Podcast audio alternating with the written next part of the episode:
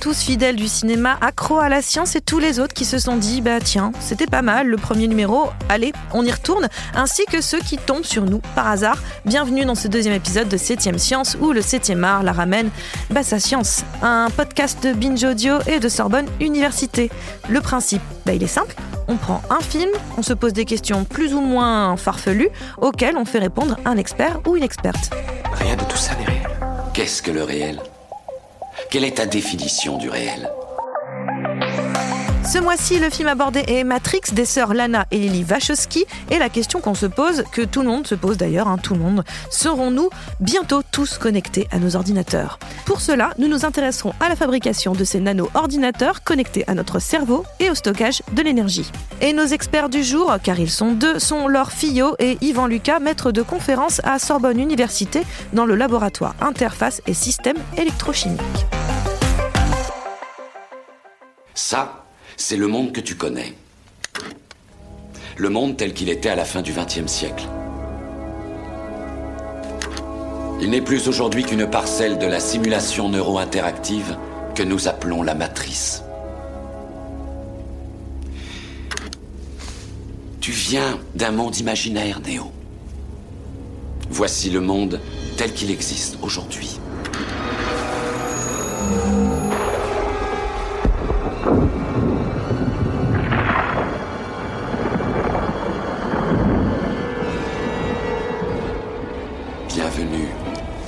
Désert du réel. Bonjour Laure. Salut. Bonjour Yvan. Bonjour. Avant de rentrer dans le vif du sujet, petit rappel des faits dans Matrix. Et là, c'est déjà pas si simple. Alors, bon, je vous préviens, hein, euh, c'est un podcast où il va falloir être un petit peu euh, un poil s'accrocher. Dans Matrix, donc sorti en 1999, Kenny Reeves et Thomas Anderson, un jeune informaticien connu dans le monde du hacking sous le nom de Neo. Contacté via son ordinateur par ce qu'il pense être un groupe de hackers, il va découvrir, attention spoiler, que le monde dans lequel nous vivons n'est qu'une projection, un monde virtuel dans lequel les humains euh, sont gardés sous contrôle pour mieux servir de piles géantes dans les machines. Morpheus, joué par Laurence Fishburne, leader de la bande libératrice de Thomas Anderson, est persuadé que Neo est donc l'élu, qu'il sera celui qui pourra libérer les humains du joug des machines et ainsi prendre le contrôle de la matrice, d'où Matrix. Tout le monde suit, ça va jusque-là? A priori, oui, puisque euh, bah, c'est de la pop culture en vrai, donc à peu près tout le monde le sait maintenant. Donc, euh, dans Matrix, les humains sont maintenus dans ce monde virtuel grâce à un mécanisme, quelque chose qui est implanté dans leur cerveau. Ce mécanisme, faute de mieux hein, comme, terme, euh, sert plus tard à, se connecter, disons, aux ordinateurs, mais aussi à apprendre des choses par, par téléchargement, par exemple. Et c'est ce qui donne la phrase devenue culte. Et c'est un grand classique de la science-fiction, ces histoires de puces qui, nous connectent directement à l'ordinateur, puisque ce type de technologie, on peut le voir dans Robocop, on peut le voir dans G.I. Joe, oui, oui, G.I. Joe. Mais concrètement, avec les technologies actuelles, comment ça fonctionne ces puces qui nous connectent euh, peut-être aux ordinateurs? Déjà, est-ce que ça existe? Est-ce qu'on peut le faire? On peut imaginer un, petit ordinateur implantable. Est-ce que ça existe pour le moment? A priori, non.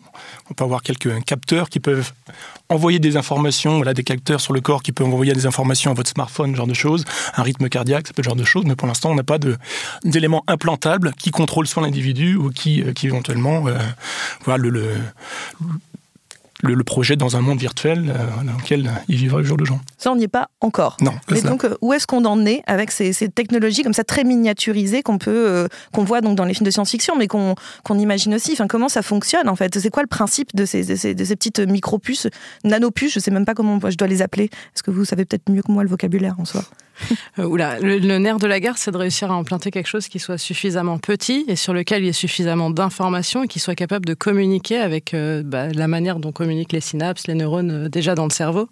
C'est-à-dire Pour faire ça, il faut déjà aller à l'échelle nanométrique. T'es d'accord? Oui, effectivement. Le device, donc ce petit dispositif au minimum devrait avoir une taille micrométrique et tous ces éléments à l'intérieur devront être de taille nanométrique, donc mille fois plus petit au moins. Et donc, c'est-à-dire se connecter aux synapses, au système, c'est-à-dire c'est quoi? C'est un système Comment ça fonctionne ces, ces, ces, ces- ces On synapses? pas biologiste, Oui, mais a priori, en tout cas, euh, dans le cerveau, il y a des communications par des influx nerveux. Et donc ce signal-là, il faut au moins le capter et réussir à le transmettre au dispositif et ce que le dispositif communique avec lui. Donc ce, petit dispositif implantable devrait être un petit ordinateur qui vient se placer notamment entre le cerveau et, euh, et les différents organes ou bien directement dans le cerveau pour venir parasiter ou au moins, dans le cas de Matrix, contrôler l'ensemble de l'activité cérébrale. Alors, Comment on les fabrique Il faut se représenter ce qu'est un ordinateur. C'est à la fois de la mémoire, mais aussi enfin, du coup, ce qu'on appelle du stockage de l'information, et aussi beaucoup d'électronique. Et pour faire ça, il faut euh, réussir à mettre plein d'objets de l'électronique classique, donc euh, à des échelles pas nano, qui seraient euh, des transistors, des diodes, des amplificateurs. Donc il faut réussir déjà à créer ça à une échelle infiniment petite pour en mettre plein sur un dispositif tout petit tous ces composants, c'est ce qui sert à traiter en général l'information électrique. Hein. Une radio, c'est euh, des signaux électriques qui sont traités au, au, travers de ces différents composants électroniques, des diodes, des transistors, comme l'a dit euh, Laure, hein, et qui permettent d'être traités et de bah, soit de produire un son, soit euh, éventuellement de, de, produire un bruit ou d'envoyer un signal vers un autre appareil si on veut à la fois créer des, petites, des petits ordinateurs qui contiennent à la fois de l'électronique et du stockage de l'information, il faut pouvoir réduire considérablement ces éléments. Et jusqu'à présent, tous ces éléments sont faits, sont basés sur la technologie du silicium. Tout le monde a un petit peu entendu parler. Mais cette technologie silicium a une limite en termes de, de, de taille. Combien on peut mettre d'informations sur cette euh, technologie silicium? Et donc, il y a des nouvelles solutions qui sont proposées comme quoi? Comme ce qu'on appelle l'électronique euh, moléculaire, ah qui est une alternative à l'électronique classique. Qui permettrait de stocker l'information à l'échelle d'une molécule, ce qui est infiniment plus petit que ce qu'on fait avec le silicium euh, maintenant. Donc pour ça, il faut déjà synthétiser des molécules qui sont capables d'exister sous deux états différents, que tu puisses, grâce à n'importe quel système, les faire changer d'état, puisque tu veux dire, eh ben, cette molécule, elle sera réveillée, celle-là, elle sera endormie, etc. Donc ça, ça peut être la phase d'écriture, ça, par exemple? Et il faut que tu puisses le lire aussi, et effacer. Donc c'est déjà compliqué d'un point de vue de la synthèse moléculaire. Et ensuite, ces molécules, il faut les mettre sur les objets. Et pour les mettre sur les objets, on utilise ce qu'on appelle la fonctionnalisation de surface. Donc c'est mettre des fonctions sur des surfaces le tout à l'échelle le plus petit possible. Et ensuite, nous, on utilise l'électrochimie pour déposer ces molécules sur ces objets. Parce que ces, molécules, bon, on peut les, déposer sur une surface, il y a plusieurs techniques pour ça, l'électrochimie en fait partie, mais leur parlait tout à l'heure, il faut les activer, ces molécules, les faire passer dans deux états différents. Donc l'électrochimie est une technique justement qui permet de changer l'état des, euh, des molécules, ce qu'on appelle un état d'oxydation, on verra un petit peu plus tard. Donc voilà, un état 1 et 0 à souhait, donc en appliquant une commande électrique. C'est euh, le principe. Cet état 1 et 0 correspond au système binaire qui est à la base des ordinateurs ou calculatrices que l'on utilise tous les jours au quotidien. Mais ce système de codage électronique trouve une analogie électrochimique grâce aux états moléculaires. C'est-à-dire, en électrochimie, on ne parle pas de 1 et 0, mais d'états oxydés ou réduits. Passer d'un état à l'autre se fait par le prisme d'une réaction d'oxydoréduction ou dit redox. Globalement, les phénomènes d'oxydoréduction permettent alors l'encodage d'informations, mais pour des systèmes minuscules, de l'ordre du nanomètre que l'on retrouve dans ces fameuses puces, à l'instar du système binaire 1 et 0, valable pour des systèmes plus grands. Donc là, si on voit bien à quoi sert l'électrochimie pour la fabrication de ces puces qui pourraient être intégrées au corps, on peut se demander aussi quelles sont les autres applications de l'électrochimie. Mais une fois que tu as déposé des choses sur une surface, la surface va, peut devenir l'électrode. Mhm. Et donc, si tu as cette électrode, par électrochimie, tu peux lui dire, eh ben, tu vas changer l'état de la molécule. Donc, c'est aussi ça, ça peut être euh, fabriqué, mais commandé. Donc, c'est hyper. Euh, le dépôt de molécules, éventuellement avec des motifs, hein, on peut très bien contrôler les motifs moléculaires euh, déposés pour faire l'équivalent de circuit imprimé, on pourrait dire un petit peu cela. Et l'autre aspect dont on parlait lors, c'est la commande, en appliquant à cet objet qui peut être une électrode, un petit courant électrique pour changer l'état d'oxydation ou de réduction des molécules. Encore une fois, l'état 1-0. Donc, euh, voilà, on, donc ça, on peut commander et donc fabriquer et commander. C'est un peu ça, c'est un peu ça l'idée, quoi. Effectivement. Et donc, dans quel euh, autre cadre on peut retrouver cette utilisation d'électrochimie Si je dis pas de bêtises, il y avait, euh, quand on, attention, coulisses de l'émission, on se rencontre auparavant, un, minimum. Et on a donné un exemple avec, alors pour le coup, on sort de Matrix, mais un exemple avec Harry Potter. en fait, l'électrochimie, c'est presque de la magie. Donc euh, il y a un côté un peu magique. Cette idée justement d'oxydation, réduction, on la retrouve dans, plein d'autres, de plein de types de réactions. Et donc c'était quoi l'exemple avec Harry Potter? Il y avait un exemple avec notamment cette fameuse carte du maraudeur. alors je crois pas qu'il utilise de la vraie oxydoréduction, mais on peut imaginer euh, mettre des molécules qui soient dans un degré d'oxydation où elles sont transparentes et venir avec, alors là, c'est pas de l'électrochimie avec des électrodes, mais venir avec une autre molécule qui fait changer le degré d'oxydation de celle qui est déposée. Et en changeant de degré d'oxydation, elle devient colorée. Donc on fait apparaître un message, c'est l'encre sympathique. On, peut imaginer que la carte du maraudeur, c'est de l'oxydoréduction en fait. C'est une sorte d'encre sympathique, soi-disant magique, mais c'est une sorte d'encre sympathique. Ce serait une réaction redox, donc un échange d'électrons entre deux molécules qui font qu'une molécule passe de transparent à coloré et le message apparaît. On retrouve, on retrouve, la même chose euh, voilà, à l'école. Hein, Lorsqu'on écrit au, à l'encre et qu'on souhaite effacer, on utilise un effaceur qui contient effectivement une molécule qui va réduire ou oxyder le composé que, que, que contient l'encre, le pigment, et qui va changer de couleur lors de ce, ce changement d'état.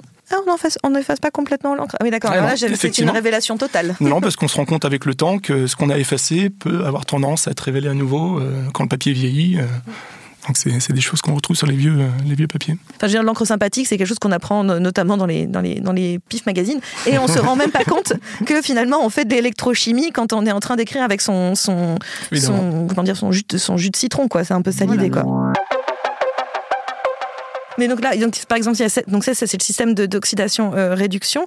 Mais après, voilà, on l'utilise aussi dans, dans, dans quoi je, Il y avait des ça permet de l'analyse, par exemple, aussi, ce oui, que vous effectivement, l'électrochimie, c'est euh, bon, ce dont parlait Laure, l'électronique moléculaire, c'est vraiment une petite fraction des applications possibles de l'électrochimie.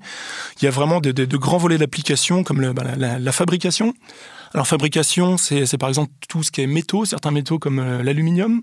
L'aluminium, aujourd'hui, c'est quelque chose de très bon marché.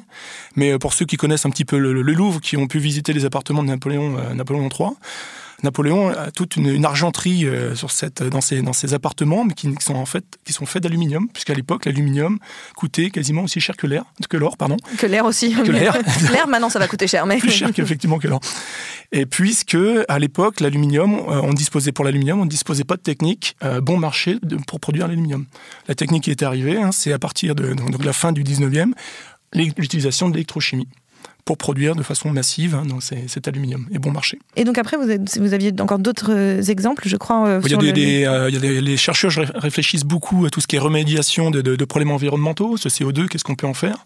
Donc Les gens cherchent des solutions. En donnant des électrons au CO2, la réduction du CO2, on est capable de pouvoir le transformer en des produits qui puissent être exploitables voilà, utilisé dans des, soit comme base de produits chimiques pour d'autres réactions, ou bien dans ce qu'on appelle des piles à combustible, qui concernent plus le stockage de l'énergie et qui est un très grand volet également de l'électrochimie, hein, surtout dans ce contexte de, de transition environnementale qui est, euh, qui, est, qui, est, qui est souhaité, ou enfin qui est souhaitable, ou en tous les cas souhaité. Ça c'est sûr, c'est souhaitable et souhaité et nécessaire là, à l'heure actuelle. On commence un tout petit peu à, s'inquiéter. Mais justement, le, le est-ce que l'électrochimie finalement c'est plus euh, green, c'est plus vert que d'autres technologies qu'on peut utiliser Est-ce que c'est un, peu la, science du futur? Donc dans l'électrochimie, il n'y a pas de, enfin dans ce qui concerne en tous les cas le stockage ou la production d'énergie, il y a les solutions proposées en tous les cas sont plus vertes que, que les autres. Hein. Il n'y a pas de dégagement a priori de dioxyde de carbone ni de ni de ni de polluants. Bon, si on pense à la pile à combustible, si vous avez une idée de, de ce qu'est la pile à combustible, la pile à combustible, elle utilise du dihydrogène, pour l'exemple le plus euh, que connaissent en général les gens. Donc ce dihydrogène, lorsqu'on lorsqu l'injecte dans la pile à combustible et qu'il réagit au sein de cette pile, il produit uniquement de l'eau. Donc voilà, il n'y a, a, pas de pollution au dioxyde de carbone au travers de ces piles à combustible. Le corps humain génère plus de bioélectricité qu'une batterie de 110 volts et plus de 25 000 biounités de chaleur corporelle. Combinées grâce à une forme de fusion, les machines avaient trouvé là plus d'énergie qu'il ne leur en faudrait jamais. C'est intéressant de parler de piles parce que clairement, dans, Matrix, encore une fois, puisque c'est le film qu'on évoquait au départ, euh, dans Matrix, les humains sont des piles techniquement pour les euh, machines. On est, les machines cultivent les humains, euh, les mettent dans des euh, berceaux liquides nutritifs pour pas qu'ils meurent tout de suite, et ils les branchent de partout pour pouvoir finalement récupérer cette, énergie, cette, cette, cette, cette électricité d'une certaine façon. On le voit parce qu'il y a ces grandes tours avec ces immenses arcs électriques là. Et donc en fait techniquement l'humain est une pile. Est-ce que concrètement, l'humain est une pile Est-ce qu'on peut nous se brancher à un moment donné On pourrait inventer quelque chose où on se brancherait directement à notre corps pour recharger notre portable, par exemple? Est-ce que c'est quelque chose qui est, envisageable ou pas du tout? Il y a Bon, il y a plusieurs solutions qui sont envisagées pour que l'humain éventuellement euh, produise de l'énergie. Bon, c'est peut être un peu loufoque, mais et des solutions qui peuvent éventuellement s'éloigner de l'électrochimie. On reviendra après, mais vous avez par exemple tout ce qui est euh, motion powered, c'est-à-dire tous ces, appareils qui utilisent l'énergie cinétique, le mouvement du corps, pour recharger par exemple un téléphone portable. Peut-être que vous avez vu ça. hein. Oui, oui, ça, oui, c'est le principe de, la- un peu de, la- de ceux qui pédalent pour allumer euh, un, oui, un truc. ça c'est l'équivalent un peu de la dynamo. hein. Il y a un Mm. élément qui, qui bouge et qui produit du courant, voilà, qui peut, euh, l'occasion, sur la base du mouvement, recharger un téléphone. Donc ça, c'est une possibilité, c'est énergie cinétique, donc ça pourrait être dans le cas de, de Matrix la respiration, le battement du cœur, voilà, qui alimente un petit système, donc multiplié par le nombre d'humains hein, qui produisent un, un certain courant. D'accord. On peut imaginer euh, aussi ce qu'on a, donc la chaleur du corps humain qui est produite, qui peut être uti- utilisée, convertie dans ce qu'on appelle la thermoélectricité. Il y a de plus en plus de solutions qui sont proposées euh, loin de l'électrochimie, encore une fois, hein, où un- il y a un élément froid, un élément chaud, et donc deux électrodes toujours, et cela, ça permet d'échanger des électrons en général, donc faire passer du courant. Et donc on pourrait imaginer l'influx nerveux directement dont on parlait tout à l'heure. Dans le nerf euh, sensitif, hein, cet influx nerveux qui pourrait être, en venant de mettre un petit interrupteur entre les deux, voilà, capté, euh, produit, est une source de, courant potentiel. Mais en ce qui nous concerne, donc ce serait plus utiliser tous les fluides du corps humain. Ça peut être euh, l'urine qui contient cette molécule l'urée, hein, qui pourrait être euh, transformée voilà, ou utilisée dans le cadre de piles à combustible, par exemple, ou de batteries. Donc il y, a des- il y a des gens qui travaillent à cela, essayer de valoriser l'urée. hein, qu'on- je crois que c'est ces 10 milliards de litres euh, d'urine qui sont produits par jour dans le monde. Donc quelque chose de, de phénoménal. Donc si J'avais pensé à ça comme ça. à valoriser cela, ce serait, ce serait fantastique, effectivement. Ah oui, d'accord. Oui, non, j'ai vraiment jamais pensé à ça comme ça. Je ne ferai plus euh, pipi de manière, euh, enfin, comme avant. Ta petite contribution. C'est ça. Et tout à l'heure, vous parlez de silicium. Mais euh, par exemple, cette année, euh, je sais qu'au au, au niveau des prix Nobel, le prix Nobel de chimie a été remis, et j'ai leur nom, et je ne veux pas les massacrer, à l'américain John B. Goodenough, à l'anglais Stanley Whittingham et au japonais Akira Yoshino pour euh, l'invention des batteries au lithium-ion, euh, qu'on l'on retrouve d'ailleurs notamment dans les ordinateurs, hein, qu'on évoque depuis le début, les portables, mais même les voitures électriques. Donc euh, euh, ça aussi, c'est euh, de l'électrochimie finalement, ces, batteries euh, au lithium fait. Et, et c'est une nouvelle, euh, comment dire, c'est une nouvelle technologie. Enfin même si on l'utilise depuis un petit moment maintenant, c'est quand même une nouvelle technologie euh, importante. une, une technologie qui, qui date des années 80 et qui représente un- vraiment un point fort de l'électrochimie en général et du stockage de l'énergie. On s'est arrêté euh, principalement sur les piles à combustible. Mais la batterie au lithium, aujourd'hui, est le, le marché numéro un du, du stockage de, de l'énergie. Donc c'est- en plein, pleine, pleine croissance. Pourquoi? Parce que le lithium est un élément chimique qui produit beaucoup d'énergie si on le compare au plomb, par exemple. hein. D'où c'est son potentiel d'application pour tout ce qui est mobile, donc la téléphonie, les ordinateurs portables et également euh, les voitures toutes électriques ou au moins hybrides. Et ça, cette technologie-là, enfin, en effet, on a tous entendu parler du lithium, mais euh, et il est particulièrement, on va le chercher particulièrement en Amérique du Sud, euh, je- au Chili, qui est un- je crois que c'est le plus gros exportateur de, de- de lithium, la Bolivie aussi. Mais ça, c'est problématique aussi parce qu'on parlait un petit peu plutôt de, de, de- de green, ou euh, enfin l'idée que le, l'électrochimie était peut-être plus green. Euh, mais est-ce que euh, quand on voit ces, tout ça, c'est, est-ce que c'est vraiment vrai quoi, avec le lithium? Les besoins en lithium sont, sont énormes. hein, les projections parlent de millions de tonnes qui devront être extraites. hein. Donc effectivement, les, régions, les principaux producteurs pour l'instant sont les, euh, sont les pays d'Amérique, euh, d'Amérique latine, donc Bolivie, Argentine, euh, Chili. Donc sur les, sur les hauts plateaux andins, notamment les régions de lac Salé, lac d'Atacama. Et bon, forcément, ces extractions posent le problème de la disponibilité, de l'eau pour les populations locales et bien sûr des problèmes de biodiversité hein, par cette exploitation à outrance. Donc il faudra bien sûr continuer cette extraction, mais aussi penser recyclage du lithium, ça c'est très important si on, si on, si on veut faire évoluer cette technologie vers une direction plus verte en tout cas. Et qui est très très très utile, puisque en effet, on l'a dit, c'est disponible dans tout ce qu'on utilise tout le temps.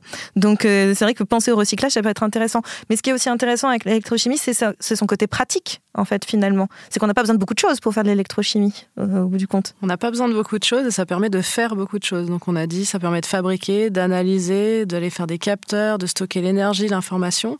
Et tout ça, on le fait avec un objet qui a un nom un peu horrible, qui s'appelle un potentiostat. Ça nous permet de faire de l'électrochimie et des potentiostats, il y en a qui font la taille de ma main.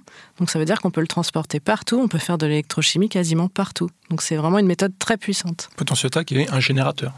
D'accord. Voilà. Et je tiens à préciser que votre main n'est pas très grande. Donc euh, voilà, euh, comme quoi c'est vraiment pas très, euh, c'est vraiment très pratique à transporter. On en est encore qu'au balbutiement. hein. Certains disent qu'on on est à l'équivalent de, de- de la découverte de- du feu, voilà, et plus tard un petit peu tout ce qui était euh, découverte de l'électricité, voilà, ce genre de choses quoi. Donc ça a été des révolutions à chaque fois. Donc là, on est sur une nouvelle révolution où si on peut effectivement remplacer les solutions actuelles par des de production et de stockage d'énergie, euh, voilà, toutes les solutions sont, sont possibles. hein. Donc euh, on est là pour euh, faire évoluer tout cela. D'accord, donc en fait, clairement, l'électrochimie, si moi je le pense, c'est un peu, les- c'est un peu le, le- le domaine du futur pour, pour tout ce qui est pile, évidemment, stockage de, de- de- en tout cas stockage d'énergie, et pourquoi pas euh, finalement créer ces petits engins qui nous connecteront à nos ordinateurs, ce qui est à la fois intrigant, comme nous le montre la science-fiction, et très flippant, euh, par ailleurs, euh, totalement.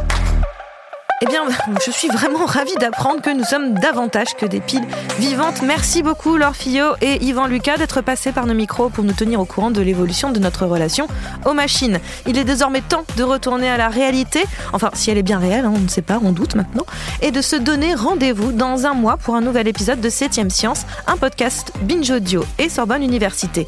En attendant, vous êtes parés pour briller dans les dîners.